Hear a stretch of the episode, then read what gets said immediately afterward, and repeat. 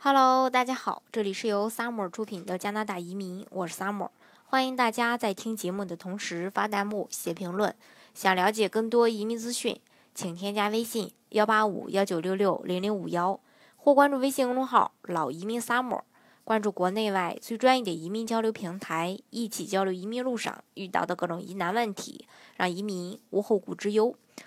北京青年报呢？在三月四日的时候，发出了一条微博。微博是这样写的：全国政协委员、中华全国律师协会副会长朱正夫今年提出了建议，修改国籍法的第九条。如果公民取得外国国籍之后，不主动申请放弃中国国籍，则中国只承认该公民的中国国籍，对其外国国籍不予以承认。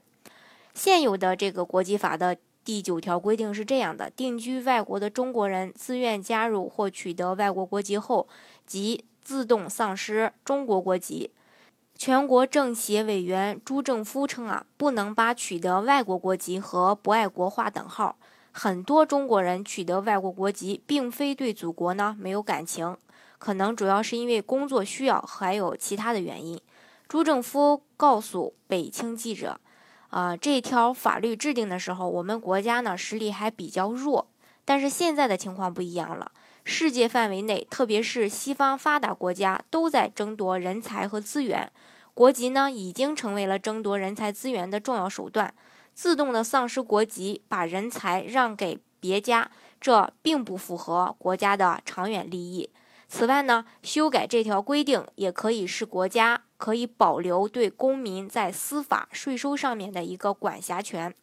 而加拿大的华人人数，根据二零一六年的这个人口普查数据啊，加拿大的华人，呃，人口呢是一百七十六万九千一百九十五人，占加拿大总人口的百分之五点一。其中呢，多伦多的华人人口超过了七十万，温哥华呢则接近。五十万，蒙特利尔和卡尔加里大约是十万，但是人口普查里边没有详细的数据说明加拿大一百七十多万华裔人口中到底有多少人已经加入加拿大国籍。